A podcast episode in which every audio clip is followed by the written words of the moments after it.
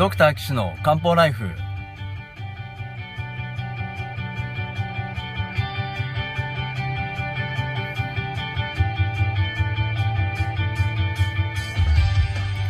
ポッドキャストドクター岸の漢方ライフは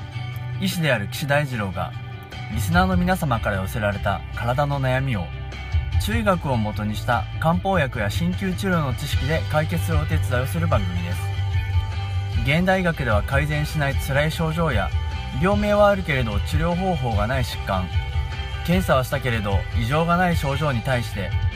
現代学はもちろん漢方や鍼灸の考え方をお伝えしていくことで皆さんの生活を幸せにする岸漢方クリニックがお送りします。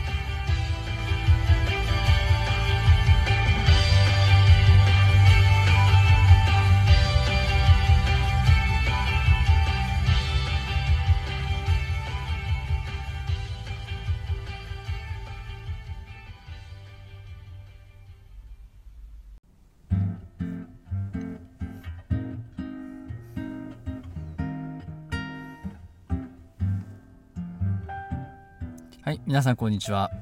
岸漢方クリニックの岸大二郎です。ドクター岸の漢方ライフ、えー、今回は第85回目をお送りしたいと思いますよろしくお願いします。えー、今までですね、えー、長々と副作用についてずっとお話ししてきたんですが、ようやく、えー、皆さんのね、お悩み相談に移りたいと思いますのでよろしくお願いします。今日はお悩み相談です。さあじゃあまたねいつも通りお悩みをですね症例風にまとめたものを読み読んでいきたいと思います。え今回は74歳の女性ですね、えー、一番問題なのは眠れません。まあそういったことですね。まあ眠れない方多いですよね。えー、まああのー、なんでね眠るかとかね。まあそういったところもまあいろいろあるわけですけれども。逆にとにかく眠れればいいみたいなね。薬でも何でもいいからいっぱい飲んで寝れちゃえばいいでしょうとかね。そういうわけにもいかないですしね。まあなんかあの眠ることにもとらわれちゃってる人もね中にはいますしね。ああもう寝なきゃ寝なきゃ眠れない眠れないどうしようっていう人は余計眠れなくなっちゃいますしね。まあ難しいところですけどでも少なからず人間寝ないとですね結構あの精神面まあ肉体面もですけどねだいぶ大変になってきてしまうので寝れてる寝れてないって言えばまあ寝れてる方がいいね。これはまあ事実ですね。えー、寝ることの科学的な研究というのもね最近脳科学の分野ではだいぶ進んでますけれどもまあ未だにまだわからないっていうのがあ人間の不思議なところですね。なぜ人間は寝るのかなんていうとすごい哲学的な話になっちゃうこともありますけど まあ科学的に正確にはまああ証明されていない、うん、まあいくつかのことは関係あるって言われてますけれどもねただそれのだけで寝れるようになるわけではないのでまあこれはまた難しいところだなと思います。例えばあのセロトニンっていう成分がね脳の中で出てそれで眠くなるんだっていうのはね一つ言われてますけれどもじゃあ体の中にセロトニン増やせればじゃあ絶対眠くなるのかっていうとねそういうわけでもないですしね。なんか眠くなるアミノ酸があってそれを摂取すれば眠くなるかっていうとそれだけでもないですしね。まあ大体僕ら寝る時っては何も考えないでも自然のまま寝てますからね。なんで眠くなるかなんて言われたらすごい困りますよね。うんまあでもそれ人それぞれね。なんとなくこうこうにすると眠りやすいとかあこうにすると眠れない。ああまたこれ眠れないパターンだとかね。そういうのは人それぞれありますからまあ寝るっていうことに関しては皆さん生まれた時からね毎日毎日やってるわけなんでそれ人それぞれのねやり方っていうのは少なからずありますよね。まあそんなことで今日はこの眠れないっていうことがですねあの訴えの方のご相談をお受けしたいと思います。まあもともと眠れなかったんですって。それでお医者さんかかってリスミンレンドルミンデパス。これ3つ飲んでなんとか寝れてたそうなんですね。まあ3つもね飲んでる人いますかね。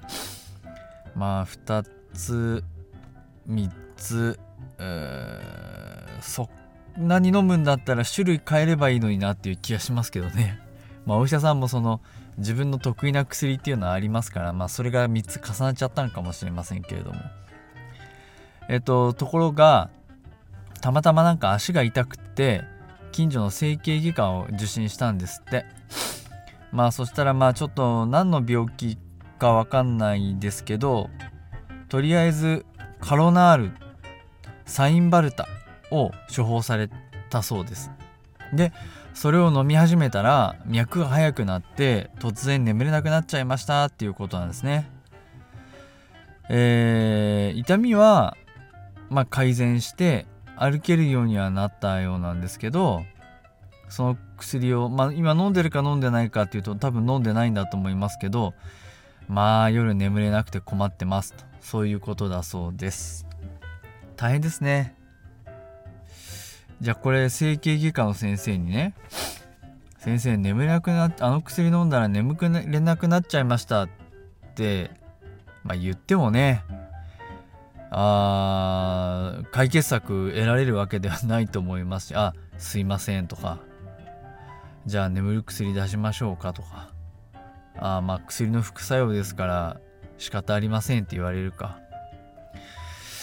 うーんまあなかなかねこういうのを解決できる術っていうのは日本にはないんですけどね。うん。まあそんなことでこの人どんな病気があるかというと腰部脊柱管狭窄症。あこれ足が痛いのは腰部脊柱管狭窄症って言われたんですかね。サインバルタも出てますしね。神経陰性疼痛だって言われたのかな？まああとは高血圧があってあとはコレステロールが高くて薬飲んでると。タバコやお酒は飲みませんと。そういうことだそうですけれども。いや眠れないのは、まあ、現代医学的に言ってもなかなか難しいです。あの寝る薬がねあのいろいろあります。入眠導入薬っていうかいろいろありますけれどもこのレンドルミンっていうのは出てきましたけどこれあの一番効果が短いやつですね。超速攻型ってやってやつで寝つきが悪いですよっていう人にちょっと飲んでもらったら短時間効いて寝つきはいい。一回寝ちゃえばあとは眠れますっていう人の薬なんですね。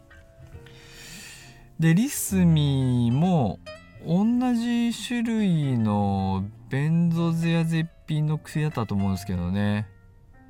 随分重ねてますよね。でデパスはいわゆるあの抗不安薬っていうねあの種類になりますね。うんまあ多分薬の種類をあれこれ変えてみてどうなるかなっていうのを試してみるのがいいんじゃないかなと思います。ただあとその眠れないっていうのがまあえっ、ー、とこれ脈が速くなって眠れなくなってしまったっていうのがありますよね。脈が速くなっちゃうっていうのはまあ心臓の脈拍数をコントロールしてるのは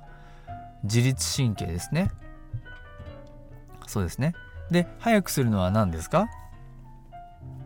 自律神経のうちの。はいそう。交感神経ですよ。ゆっくりするのが副交感神経ですね。素晴らしい皆さん。レベル上がってますね。交感神経が上がっちゃって寝れないと。そういう感じでしょうこれは。そうするとあのー、興奮しちゃって寝れないっていうのがありますからあのー、そこのところをコントロールしてあげればいいと思いますけどでも寝る前のね環境っていうのが大事ですよね。いきなりガンガンテレビ見ててじゃあパッて寝ましょうって言って寝れないと思うんですよね。多分こう部屋を暗くして、えー、気分ものんびりして、まあ、場合によってはぬるいお風呂にゆったり使ったりしてね。熱いお風呂でパッて入るとジャーってこう交感神経が興奮されてドキドキしちゃって寝れないと思うんでぬるめのお風呂でゆっくりのんびり温まってですねまあ出てきて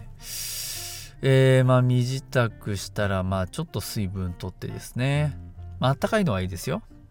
うん。まあ時期的なものっていうよりもあのあったかいものの方が吸収が早いですからね。わかります？冷たいものはね一回温めないと吸収できないんで吸収にね時間かかるんですよね。しかも冷たいものを結局体の中に入ったら36度に温まるんでエネルギーを余計に消耗するんでまあ多分あんまり冷たいものを飲むのは意味うんなんだろうな体に良くないかもなと思ってます。飲むんだったらあったかいの飲めばいいかなと思いますけど。で部屋の明かりを暗くして、えー、のんびりしながらあそろそろ寝ようかなっつって。ストレッチなんかやったりねヨガやったりね、まあ、瞑想したりとか深呼吸繰り返したりとかねもう深呼吸繰り返すだけでも幸福交感神経の方に行きますからねわかります？呼吸はねあのー、意識的にやる部分と無意識のところでやる部分があるので意識的にゆっくりやるっていうことが副交感神経の刺激につながることが多いですよね。うん。なので、えー、そういう寝る環境をね作るっていうのもねとっても重要だなと思ってます。ちなみに私は何してるかっていうとまあ大体基本的に何もしなくても寝れちゃうんですよね。えー、ああとお酒飲む人はね飲まない方がいいですよあれ興奮材料ですからねお酒飲むと興奮なんか寝た気になるんですけど絶対途中で起きて目が覚めて、えー、睡眠浅くなるんであんまりおすすめできません。はい。ということでまあまず寝る環境を作ると。ねあとは体疲れると。ね。であとはこの薬変えてもらうそれ一番いいかなと思います。そしたらじゃあ今度はですね次回。